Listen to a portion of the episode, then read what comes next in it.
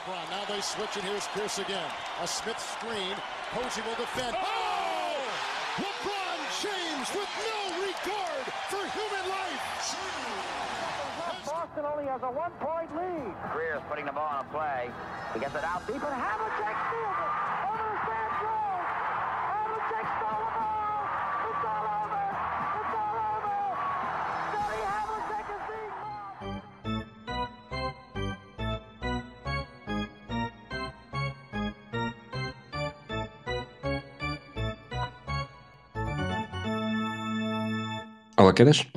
Olá, tudo bem?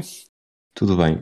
Nós tínhamos previsto falar dos Washington Wizards e dos Minnesota Timberwolves, não te assustes, vamos falar dessas equipas, mas para mim é um bocado difícil não começar com uma pergunta que me tem estado a assolar nos últimos dias e que se pode resumir com poucas palavras. Quando é que exatamente os Brooklyn Nets começaram a implodir? Pois, eu, é de facto difícil de perceber o que é que aconteceu. Ou melhor, não é difícil de perceber o motivo dos problemas. Agora, exatamente quando é que estes problemas se começaram a, a manifestar e a afetar os jogadores, eh, é difícil de saber. E eu acho que é, estamos obviamente a falar, pronto, de todo o Arden agora supostamente quer sair e a situação de Kyrie Irving continua muito dúbia e entretanto os Nets tiveram agora uma série de jogos fora em que infelizmente para eles ter o Kyrie Irving ajudou de pouco, né? que vão numa streak de derrotas que já vai em 8 ou 9, se não me engano, penso que é 8. Oito rodas consecutivas, o pior registro da NBA neste momento. O pior registro, a pior série A de derrotas streak, da NBA exato. neste momento. Ou seja, eh, servir-lhes de pouco ter estes jogos todos fora para ter o Kyrie Irving e ainda por cima agora eles faltam-lhes cerca de 30 e tal, 35 jogos, se não me engano, e já só têm jogos fora 10 vezes. O que, por norma, é bom sinal para uma equipa. Os Nets é das poucas equipas em que isso não é ideal. Porque quer dizer que perdem uma das suas estrelas. Eu acho que... Eu acho sinceramente que, os- que isto foi uma espécie de erosão acu- acumulada, sabes? Tipo, eu acho que ao início os jogadores estavam...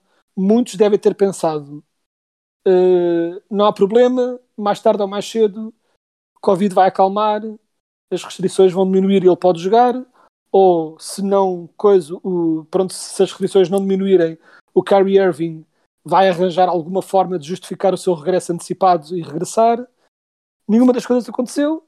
De repente começam a perder, perdem o Kevin Durant, que é de longe a peça mais importante da equipa, e ao início aguentam-se relativamente bem, depois começam a perder jogos atrás de jogos.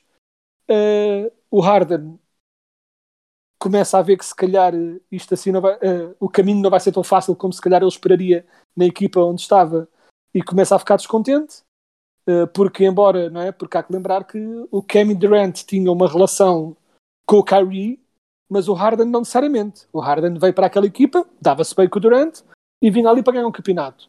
E agora de repente tem de se submeter a esta situação estranha, está a ver que os seus planos de tentar atacar um título estão cada vez mais tremidos e pronto, e a coisa está um bocado, pelo menos a confiar nos relatos, um bocado a implodir. Eu acho que aquilo nem é tanto, ou melhor, não é só o efeito Kyrie, que nós sabemos eh, pelo seu historial que é capaz de, de destruir por dentro qualquer equipa. Acho que é mesmo, está tudo, está tudo a juntar-se. Eh, o Duran, quando prejudica, é com lesões e, coitado, não tem Claro. necessariamente culpa, culpa, né? disso, mas realmente a equipa sai prejudicada disso, obviamente. O Kyrie prejudica nem vale a pena dizer os vários fatores. O Sim. prejudica exatamente por esta instabilidade que traz à equipa que levam o Kyrie, e isto para mim é das coisas mais, dos aspectos mais deliciosos, a dizer, não, mas atenção que o James Harden disse que ia ficar com, com os Nets, portanto espero que ele seja fiel à sua palavra. O Kyrie ia dizer isto, que é um pouco como eu te dizer, quedas, não vais para aqui para estes episódios fazer piadas secas porque senão isto é uma bandalheira. Portanto, Pois, exato. Telhados de vidro e, não sei até que ponto, estou aqui só aproveitando o facto dos, dos Nets e dos Celtics estarem neste momento empatados em jogos de atraso para os Miami apesar do registro de vitórias e derrotas não ser exatamente igual, que é, estas duas equipas estão umbilicalmente ligadas desde 2013 e houve um período em que os Celtics estavam claramente por cima e, e os adeptos dos Celtics, nas quais eu não me enquadro porque eu acho que os, os adeptos no, no estrangeiro são sempre diferentes do que aquilo que é, imagina, um, um Sportingista ou um Benfiquista em, É na Rússia não é a mesma Sim, coisa que um Sporting que Portugal. em Portugal, em que há este contacto direto. eh, Nós nas redes sociais não estamos necessariamente, a não ser que sejamos mesmo muito malucos, não estamos no círculo onde os adeptos dos Celtics e dos Nets mais conferenciam. E houve esse período em que os Celtics não deixaram os adeptos dos Nets esquecerem um único dia da famosa troca. Depois, no dia em que Kyrie e Kevin Durant se encontram eh, nos Nets, os adeptos dos Nets fizeram um pouco do género, quer dizer, andámos nós aqui na, na pista de fora e agora conseguimos o verdadeiro sonho dos Celtics, na altura em que os Celtics descem e os Nets sobem. A verdade é que os Nets tiveram aquela oportunidade no ano passado, estiveram um segundos, escassos segundos, de atingir a final da NBA, não conseguiram, da mesma forma que os Celtics tiveram em 2018 a escassos segundos, talvez minutos, de chegar à final, mas depois perdem o jogo 7 em casa com, o- com os Cavaliers já do LeBron James.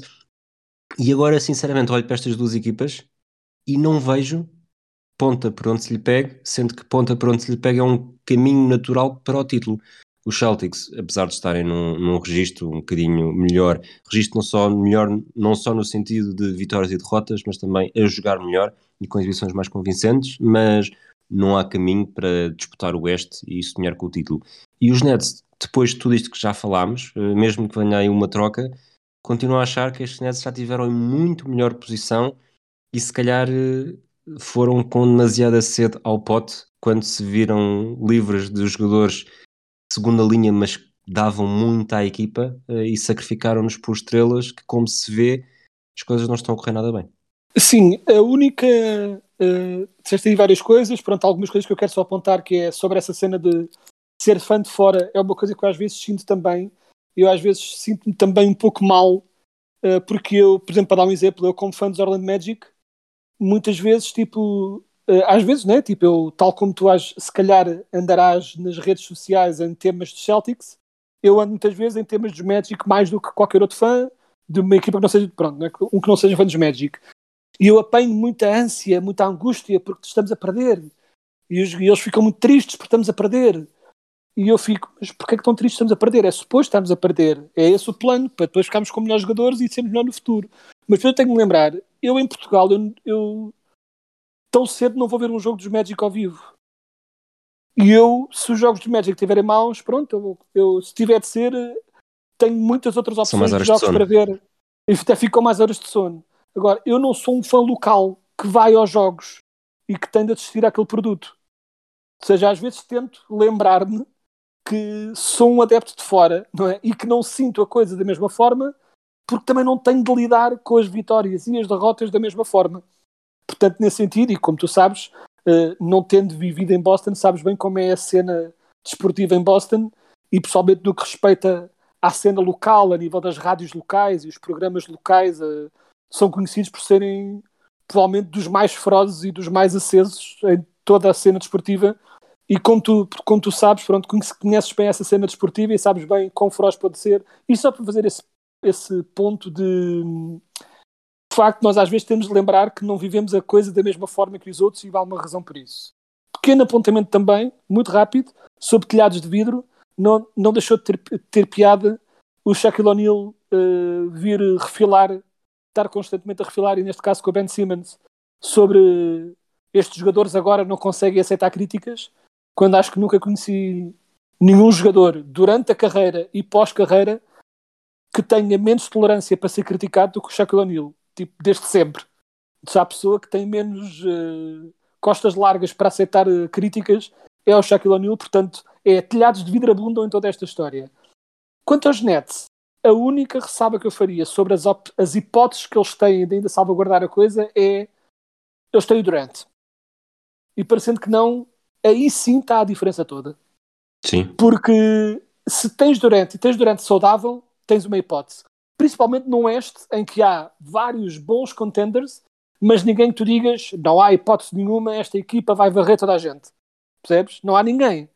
Uh, Bulls, Heat, Bucks, até os Sixers, os Cavs, são tudo equipas que podem aquecer dos playoffs e arrancar para o título. Eu continuo a pôr, se tivesse a apostar agora em quem chegaria à final, continuo a dizer Bucks. Uh, mas não há nenhuma dessas equipas que dizer tipo, isto é claramente nenhuma equipa tem hipótese contra eles. Portanto, os Nets, por terem o Durant, têm sempre uma hipótese. Agora, se tem uma hipótese, se tem melhores hipóteses com esta equipa de três estrelas, com duas delas a, a quererem fazer outra coisa que não jogar basquete, ou se estariam melhor eh, tentando usar essas estrelas para conseguir eh, uma equipa mais equilibrada? Isso não sei dizer. Sei dizer que não sei se vai acontecer, mas uh, se há jogador que eu acho que faz mais sentido emparelhar com Kevin Durant é o Ben Simmons. Porque ele aí teria exatamente a função que ele quer ter, que é jogar rápido, distribuir a bola e não ter ter a pressão do último lançamento. Com o Kevin Durant, tu nunca tens de ter essa pressão porque mais vezes do que não vai ser ele a assumi-lo. Portanto, acho que faria todo o sentido nos Nets. Agora, uh, nunca será Simmons por Harden. Haverá sempre muita, muitos outros ajustes a fazer para uma troca dessas resultar, mas acho que seria interessante e vou ser sincero. Desgosto tanto. Eu gosto muito do Durant e desgosto de um modo geral uh, do Harden e do Kyrie.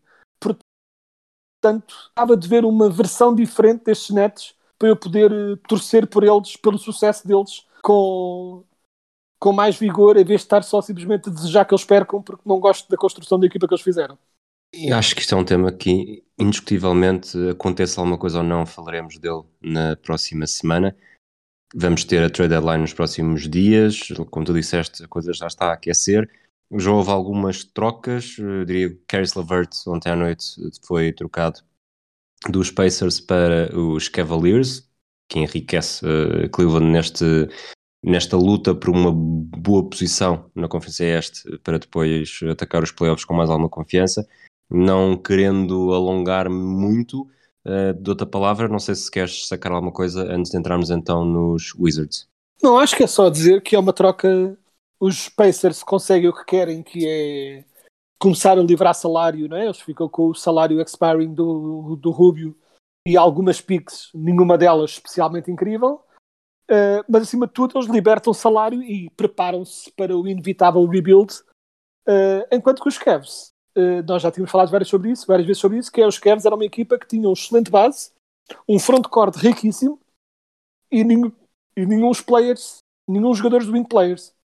Agora tem um bastante bom, bastante sólido, não bom demais, ou seja, não é o tipo de jogador que eu pelo menos antecipo que vai ficar super furioso de não ser a a primeira opção no ataque, ou seja, um jogador que terá as suas, as suas oportunidades para lançar e irá aproveitá-las, funciona como um segundo play, uh, playmaker atrás do Garland, ou seja, quando eles quiserem descansar o Garland, podem usar o Caris Lavert como esse falso point guard para colocá-lo atrás dele.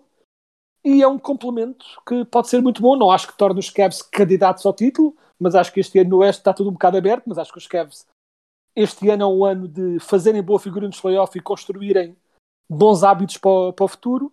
E o que é bom da troca pelo Carlos Lavert é que ele é relativamente novo ainda, portanto também não lhes afeta muito, não é? Tipo, uh, o futuro não é uma coisa que hipoteca o futuro, eles podem agora ver como é que resulta, e se não resultar, avançam para outra opção. Avançamos então para os Washington Wizards. Estão com 24 vitórias, 28 derrotas, apenas dois triunfos nos últimos 10 jogos. Estão a perder a carruagem pelo, pelo top 10, portanto, os lugares de acesso ao play-in. Foi uma equipa que começou bastante bem a época. Nós foi um dos, dos destaques aqui que nós fizemos juntamente com os, por exemplo, os Bulls e os Cavaliers, que continuam lá no topo. Exato. Os, os Wizards foram caindo nesta equipa que teria teria e tem, mas num aspecto ideal, eh, Bill Kuzma, Harold Dinwiddie, uh, Caldwell Pope, uh, o Rui Hashimura só regressou recentemente, acaba por ser um jogador fetiche que eu trago aqui sempre à, à baila, mas o que é que correu mal exatamente, na tua opinião, para que os Wizards tenham, lá está, ficando, ficando cada vez mais para trás nesta carruagem? É, é estranho de pensar nisto, uh, se calhar, embora na altura uma das coisas que eu tinha dito quando olhei para o modo como os Wizards estavam a jogar era que não parecia estar necessariamente dependente de uma série de jogadores estarem on fire, não é? Tipo, e de, de repente estarem a jogar a, completamente acima das suas qualidades. Não, parecia tudo bastante sólido, parecia. A base parecia sólida. E de facto, ao início, a única grande coisa que não estava a ser incrível era o Bradley Bill e uh, a lógica das esperança nos bons este ano era para já estão a jogar mais focado na equipa e quando Bradley Bill entrar na carruagem, isto, pronto, vão ser, vão solidificar a equipa. A questão é que o Bradley Bill, eh, pronto, nunca, nunca alinhou, nunca voltou ao que se esperava dele. Uh, tem sido uma desilusão, tem defendido mal, mas isso, pronto, infelizmente já é comum com ele. O que não se esperava era a quebra no ataque, principalmente no que diz respeito ao lançamento exterior. Ele este ano está a lançar 30% Sim. da linha triplo, num, um, de longe a pior média de carreira, a pior porcentagem de carreira dele a, linha, a nível do triplo. E pronto, e uh, Achas que, isso é um, desculpa, achas que isso é um fator para ser analisado isoladamente?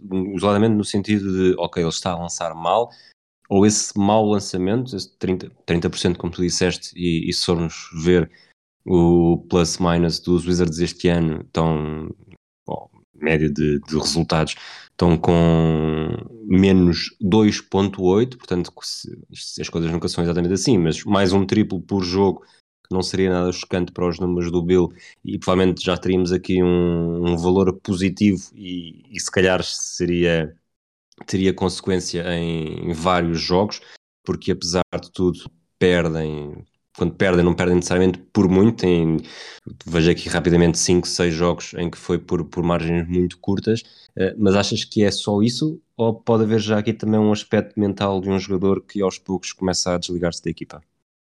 Eu acho que sim, eu acho que ele vai-se apercebendo, mesmo com o arranque interessante que eles tinham, eu acho que ele está, embora ele vá sempre dizendo que quer ficar e que quer se comprometer com a equipa, eu acho que ele está finalmente a perceber que não há ali grande solução para a equipa ascender a candidato ao título como ele queria e está uh, consciente ou inconscientemente a desligar-se um pouco. E depois também uh, havia certos jogadores ao seu lado uma coisa que tem sido reportada foi especificamente o Kevin O'Connor, do The Ringer, que reportou isto. Acho que tem havido também ali uns problemas no baldeário com a presença do Spencer Dinwiddie, que na verdade, pronto, eu esperava muito boas coisas dele, foi sempre uma ajuda que eu gostei e até tínhamos falado sobre como ele podia ser até um complemento mais uh, que fazia mais sentido, mais sólido ao lado do Bradley Bill e não tem resultado. Não sei o que é que há na personalidade dele que tem desligado, mas os relatos é que acho que ninguém no balneário pode com ele.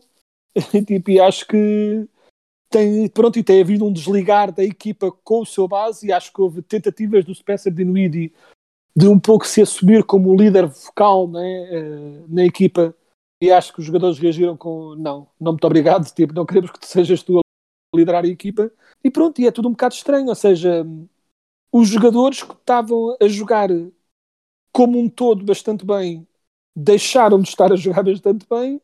Acho que o único jogador que, na sua relativa inconsistência, tem sido mais consistente ainda é o Kyle Kuzma, que tem estado muito forte a nível dos ressaltos, a nível da entrega, até defensiva, a nível de assumir os grandes lançamentos. Muitas vezes tem sido ele a fazer os, os lançamentos decisivos da equipa. Ou seja, nesse aspecto, eles têm ali um, um jogador a ter em conta não só esta época, mas acima de tudo para o futuro. Mas todo o resto da equipa parece estar um bocado desligada e eu acho que isto está. Uh, uma equipa que nem é assim tão velha, todos, a maioria dos jogadores estão todos à volta dos 28 anos, dos jogadores principais, ou seja, e se não, se não mais novos. Portanto, até tinha aqui uma espécie de rampa para um relativo futuro bom, mas não parece estar a resultar. E eu acho que o Bradley Bill é também um sério candidato seja já nesta trade deadline, seja no futuro próximo, também a ser trocado e assim por um package tipo de jogadores, eh, pronto, jogadores e picks muito forte, porque obviamente que os Wizards para se livrarem do Bradley Bill vai exigir muito. Os Wizards chegaram à final de meia final de conferência, sete jogos com os Celtics em 2017. O 5 inicial, pelo menos um 5 forte, tinha John Wall, Bradley Bill, Otto Porter Jr., uh, Kelly Oubre, Marcin Gortat. Vou apontar aqui esse momento, esse jogo 7, em que até tiveram em boa posição no quarto período, não tivesse acontecido o Kelly Olynyk como pinker desta geração, portanto que já só sobra Bradley Bill.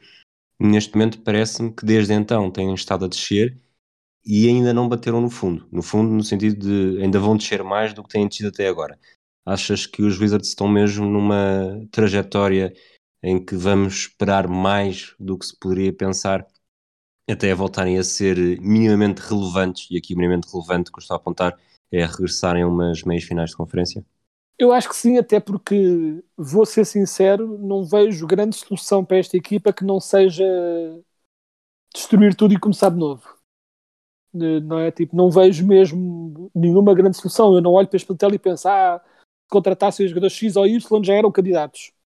Não acho que sejam, acho que está tudo um bocadinho. Acho que eles devem despachar tanto quanto possível os seus veteranos para as equipas que os quiserem o Bradley Bill por, uma, por um batalhão de piques e, ou um jogador eh, mais jovem e pronto, recomeçar de novo e tentar perder mesmo muito e não nesta medida que eu estou agora em que não são bons o suficientes para estar na verdadeira luta pelos playoffs, mas também não são más o suficientes para terem à partida a primeira, para estarem a lutar pela primeira pique, acho que eles vão ter mesmo de se resignar à ideia de que não vai dar e pronto, e acho que obviamente no momento em que trocar o Bradley Bill será o tiro de arranque para esse rebuild.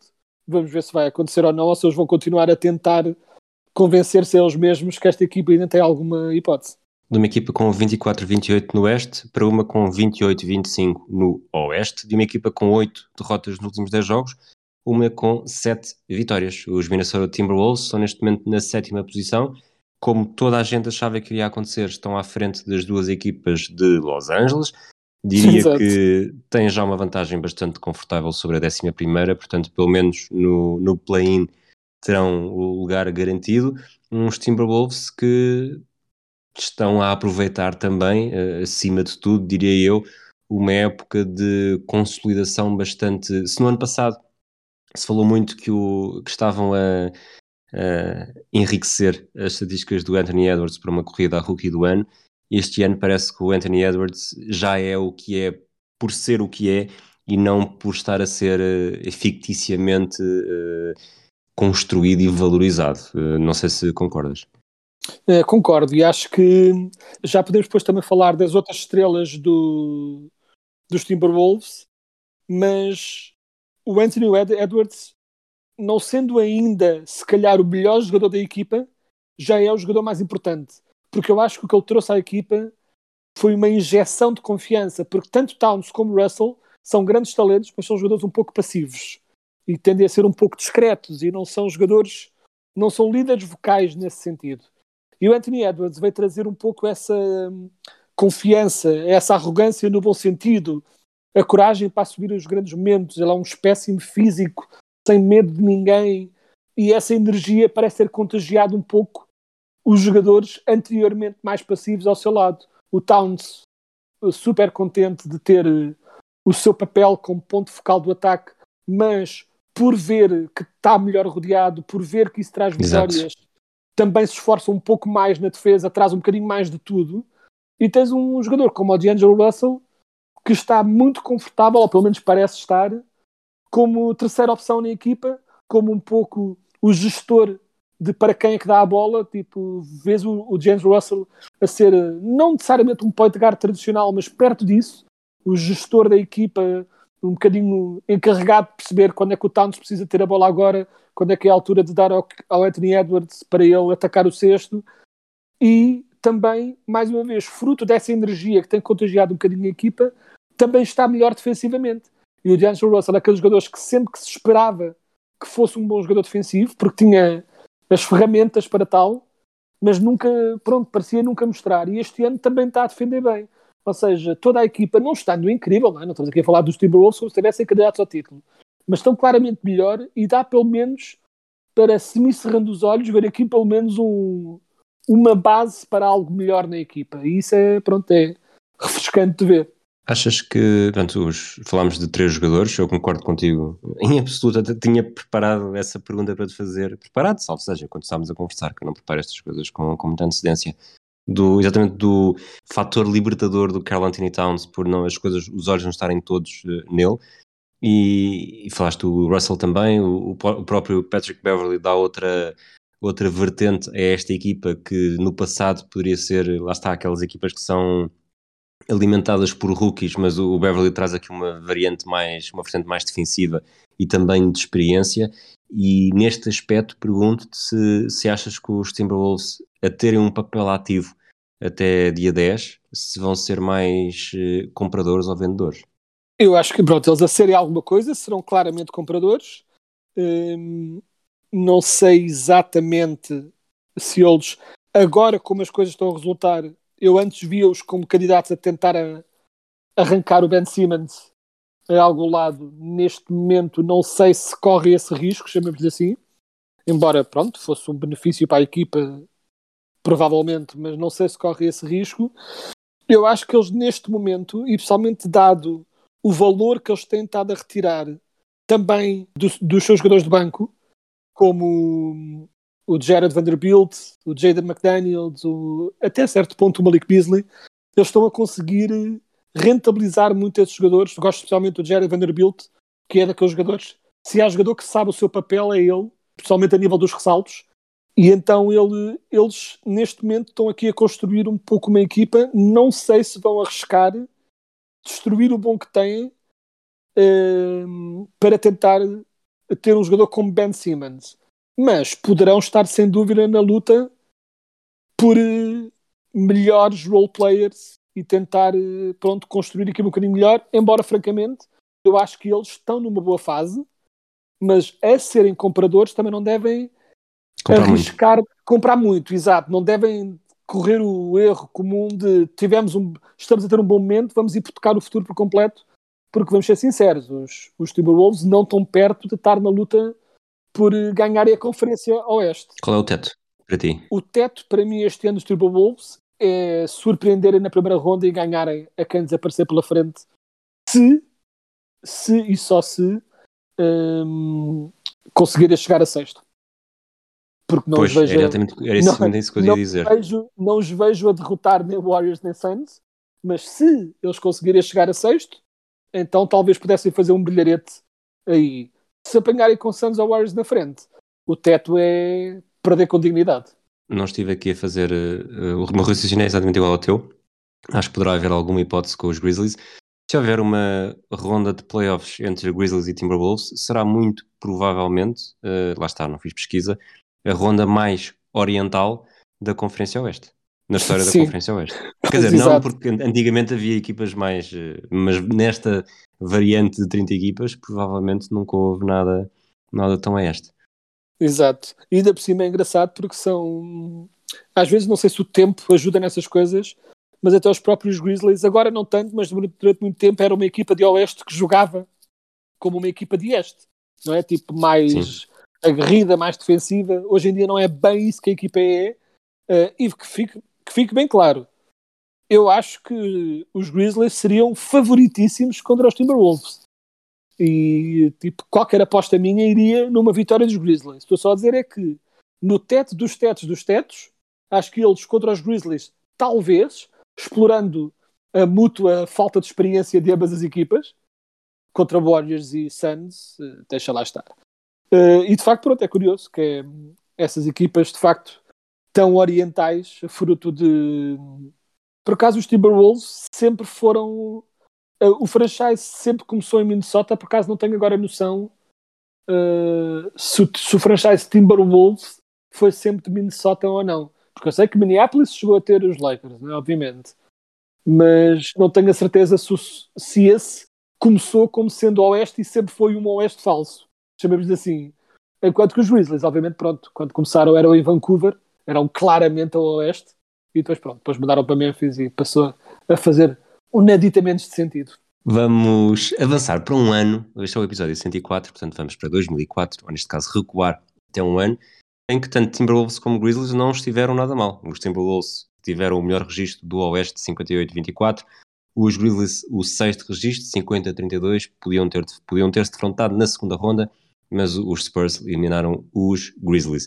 Ainda assim, o representante do Oeste na final foram os Lakers, Lakers chegaram a esta final depois de derrotar os Timberwolves por 4-2, era uma temporada em que Kobe estava a fazer eh, piscinas de jato para, para ir comparecer no tribunal depois do caso de, de violação e defrontaram os Detroit Pistons do Oeste, tinham tido a terceira, o terceiro melhor registro, atrás de Pacers, eh, primeiros com 61 vitórias, portanto muito mais, e, e Nets com, com segunda, com segundo registro, 47-35, uh, mas há aqui um, um, quando se fala desta temporada, obviamente que falamos do Kobe acaba por ser, por ser importante, mas quando se fala desta temporada, esta temporada está sempre associada àquele ano em que o campeão, eh, provavelmente em que o melhor jogador da equipa campeã era o pior jogador na história de uma equipa campeã. Não sei se, se me fiz bem entender.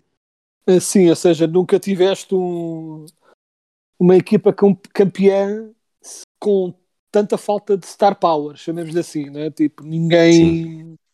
Ninguém que tu considerasses uma verdadeira estrela, porque já tiveste equipas que não eram equipas com muitas estrelas, mas tinham sempre pelo menos uma estrela. Né? Tipo, sei lá, quando os Sixers foram à final, a equipa em si não era incrível, mas tinha o Alan Iverson. Quando os Dallas Mavericks ganharam o campeonato, a equipa em si era mais uma coleção de role players, mas tinha o Dirk Nowitzki. Ou seja, tinham sempre pelo menos uma grande estrela. Sim, e já agora, desculpa, era... fazer aqui este. Desculpa te interromper, mas fazer aqui um exercício muito rápido desde a década de 90, início da década de 90, vamos fazer isto de cabeça, tivemos o, o período dos Lakers, uh, tivemos o período, tivemos um título dos Lakers, oh, nem isso, nem isso. Uh, começamos com, com os três do Chicago Bulls, portanto Michael Jordan, temos aqui Olajuwon com os dois títulos dos Rockets, mais três títulos de Michael Jordan, temos os títulos dos Lakers com Kobe ou Shaq, basta escolher, uh, temos Tim Duncan ou David Robinson em 99 e em 2003, temos aqui 2004, o MVP foi Chauncey Billups, portanto é, poderia ser discutível, mas eu acho que é o melhor jogador desta equipa, está, está acima de qualquer um dos outros, mesmo que seja tudo muito, muito constante. Em 2005 voltamos a ter Tim Duncan, em 2006 Dwayne Wade, Shaquille O'Neal, em 2007 outra vez a geração Tim Duncan, em 2008 os Celtics temos Garnett, vou pôr Garnett como o melhor jogador, e acho que é mesmo, não sou só eu a pôr, acho que é o melhor jogador dessa equipa, 2009 e 2010 temos um, Kobe, 2011 o Dirk, 2012, 13 o LeBron James, 2014 o Kawhi, depois entra a geração de Steph Curry ou LeBron James ali pelo meio, Kevin Durant, uh, Kawhi outra vez com os Toronto Raptors, LeBron James, portanto, para mim o Chancey Billups é pior, pelo menos desde, esta, desde as finais que nós nos lembramos, o melhor jogador dos Pistons é pior, e diria até bastante pior, do que o melhor jogador de qualquer outra das equipas que foram campeões neste período de, 30, de mais de 30 anos. Sim, sem dúvida. E isto que é uh, esta realidade faz-nos relevar, chamemos assim, dois pontos. Um, que esta equipa dos, dos Pistons era genuinamente uma coleção de. Era uma equipa, jogavam como equipa, Exato. embora eles tivessem talentos, não era tipo todos os jogadores, ou seja, só que era tudo era uma equipa de números 2 e ou 3. Não é? Tipo, uma equipa recheada de jogadores que seria o segundo ou terceiro melhor jogador numa equipa e que aqui, uh, pronto, alguém teria de ser o primeiro. E neste caso acabou por ser o Chelsea Billups a assumir mais. Mas também uh, o resultado uh, que aconteceu. A chegada dos Pistons à final foi, pronto, um, uma, uma mostra do poder coletivo dos Pistons, mas no sentido inverso também deve ser dito que a final e, o, e pronto, e o descambar que acabou por ser esta final, ficou 4-1, foi também, na verdade, um reflexo do pronto, de uma implosão dos Lakers né, num ano muito conturbado, pelas razões que está disseste, e também porque aquele, pronto, uh, o equilíbrio eh, a cada ano que passava o Kobe cada vez mais estava perto do Shaq a nível de importância na equipa e este foi pronto os anos em que já começava a ser o Kobe já estava a querer assumir-se e a assumir-se como quem é o número um agora sou eu e o Shaq pronto não lidou especialmente bem com isso e este conflito entre os dois que já se vinha sentido um pouco nas outras temporadas nesta temporada pronto descambou por completo e a equipa foi-se completamente abaixo e acabaram por ser derrotados com relativa facilidade contra uma equipa que a nível de talento era claramente pior do que eles. Sabes que eu não satisfeito com a lista que tinha feito, fui ver mesmo a lista de, de finais e de campeões para entrar na década de 80 e chegamos aqui à conclusão que depois temos Isaiah Thomas, Magic Johnson, Larry Bird, uh, Moses Malone, no título dos Sixers em 83, Abdul Jabbar mais do que Magic Johnson em 80. Portanto, quando se fala muito de que o Magic Johnson e o Larry Bird salvaram a NBA, desde esse período, uh, o Chauncey Billups é mesmo, eu diria, quase sem discussão, está naquela posição daquele exercício que fizemos. Um, draft de 2004 é um draft que te traz uh, boas recordações, posso dizer isto? Ah, sem dúvida. Uh, foi, foi, pronto, nós escolhemos o, o Dwight Howard, nos meus Orlando Magic escolheram o Dwight Howard em primeiro, num draft em que a escolha do, Dwight Howard não era assim tão óbvia, porque falava-se muito bem na altura, pessoalmente vindo do college, do, do Emeka Okafor, e era um relativo risco escolher o Dwight Howard, tanto que ele vinha diretamente do, do liceu, não é? sem passar pela faculdade, na altura ainda se podia, mas o Dwight Howard pronto, foi uma excelente escolha e foi com ele que tivemos uma das melhores fases de sempre da história dos Orlando Magic, provavelmente a melhor fase de contínuo sucesso. Ou seja, não sei se, pronto, se, se chegámos a ter o nível de potencial que tínhamos nas equipas de Shaq e Penny, não, não tínhamos esse nível, mas a nível de sucesso continuado de ano para ano, de mais tempo uh, de sucesso, claramente, e o Dwight Howard uh, não foi o melhor jogador uh, que já passou pelos Magic, mas é sem dúvida o melhor jogador de sempre dos Orlando Magic. Se me faço entender. Percebo. É, tipo, a nível do que fez, um pouco como uh, quando se tem certas discussões sobre certos jogadores, por exemplo, sei lá, por exemplo, Karim Abdul-Jabbar é o terceiro melhor jogador de sempre. Uh, vamos dizer que é o terceiro melhor jogador de sempre a seguir a Jordan e LeBron. Vamos dizer assim, no abstrato. Mas pode não ser necessariamente o melhor Laker de sempre. Porque Exato. aí tens outros jogadores que fizeram mais nos Lakers do que ele que jogou em dois clubes. Neste caso, o Dwight Howard é claramente o melhor, uh, o melhor jogador dos Magic de sempre um jogador que continua a ser absurdo, uh, definitivamente absurdo não ter entrado lá na lista dos 75 milhões de sempre, uh, por culpa própria dele até certo ponto também, porque ele tem uma personalidade difícil de amar, uh, um bocado imaturo a um nível atroz, de tal modo que várias equipas, não só os Magic, mas depois também foram perdendo a paciência com ele, e também as lesões obviamente levaram a uma quebra do jogo dele, mas quando ele estava no pico da sua qualidade, uh, era um jogador incrível e, francamente, era argumentável que ele podia ter conquistado um MVP uh, eh, no ano em que Derrick Rose ganhou. Uh, não, não me choca que tenha 2011, ganho Rose. Assim, não me choca que tenha ganho Rose, mas mesmo retirando a imparcialidade, a parcialidade neste caso como fã dos Magic, acho que um voto no Dwight esse ano seria um voto perfeitamente legítimo tanto que ele ficou em segundo nas, nas votações e podia perfeitamente ter ganho, ou seja, estamos a falar de um grande jogador, foi obviamente uma ótima escolha para os meus Magic este ano. Vamos fazer aquele exercício habitual, uh, fazer aqui o redraft deste ano. Olhando para a segunda ronda, parece-me que é um destaque de todos os outros. Eu diria que é aquele que mais facilmente sobe à, à primeira divisão, que foi o, o Trevor Ariza.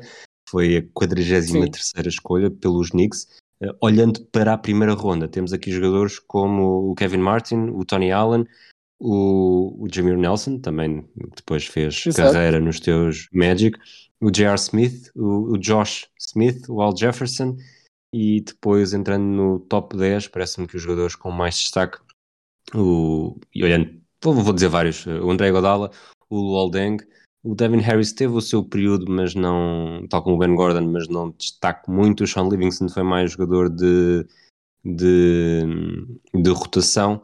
E depois, então, o Dwight Howard e o Emeka Okafor, se tivesse de fazer o top 5, partindo do princípio, acho que é um bocado indiscutível que o Dwight Howard surge na primeira posição. Como é que preenchias depois o, o top 5? Então, eu diria que, olhando para este top 5 assim, tentando fazer a coisa rapidamente, Dwight Howard claramente em primeiro, e depois, claramente em segundo, também o André Iguodala. Acho que para mim um, dois é claro. E depois, a partir daqui, Ben Gordon e Luol Deng estão na luta pelo que chegaram a fazer pelos Bulls a certa altura. Al Jefferson e Emeka Okafor estão na luta porque chegaram a ser bastante bons e depois tipo, quebraram mas é um bocadinho por aí. Acho que o Smith, Nelson, talvez Josh Smith, até É se- que eu, eu punha, eu punha em, em equação até o George Smith para, segunda, para segundo lugar.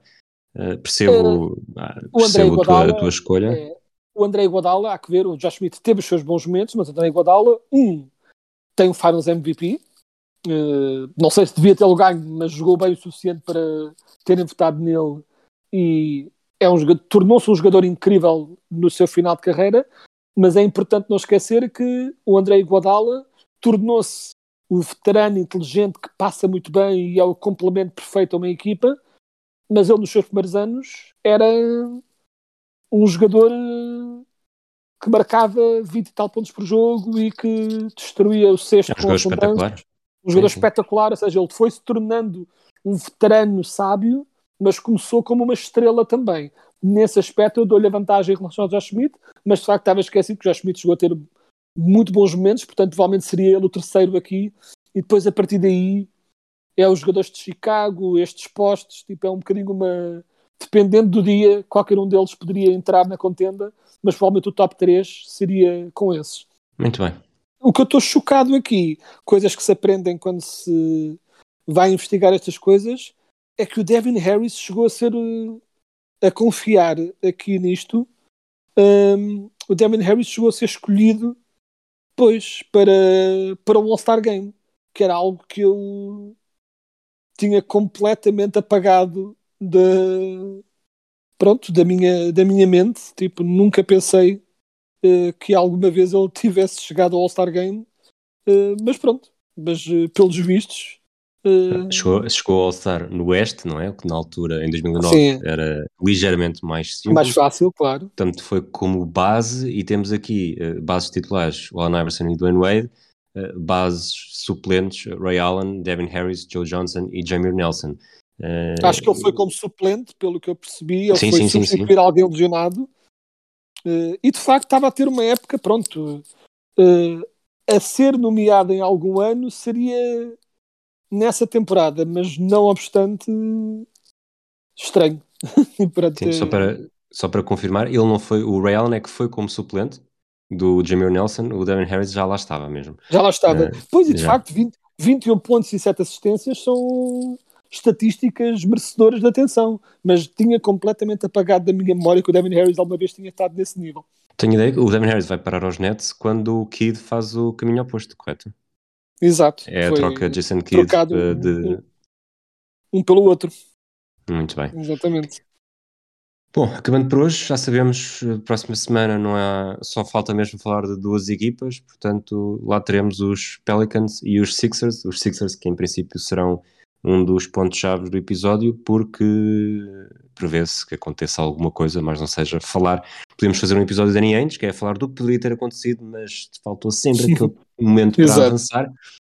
Eh, não sei exatamente quando é que vai ser esse próximo episódio, porque a próxima segunda-feira é dia 14, mas para dia 14 temos reservado uma surpresa, portanto, eventualmente, não sei que Edas, não falei contigo antes sobre isto, eventualmente até podemos antecipar um bocadinho o episódio para ser mais perto da, da trade deadline, se não, eh, um bocadinho depois de dia 14, de qualquer das formas, já sabem, há uma surpresa a caminho, que não é só de 24 segundos, é, é transversal ao hemisfério desportivo, se nos quiserem apoiar, eh, patreon.com.br hdesportivo, têm acesso a conteúdos exclusivos e neste momento poderão até participar num passatempo relacionado com os Jogos Olímpicos de Inverno, com um prémio pelo menos para o primeiro classificado. Dito isto, Quedas, não sei se tens alguma coisa a acrescentar antes de finalizarmos este episódio? Não, está tudo ótimo e que venha aí uma, uma trade deadline cheia de trocas malucas. Animação, não é? Muito bem, um abraço para ti, um abraço para todos aqueles que nos ouvem, até à próxima semana. Now they switch and here's Pierce again. A Smith screen. Posey will defend. Oh!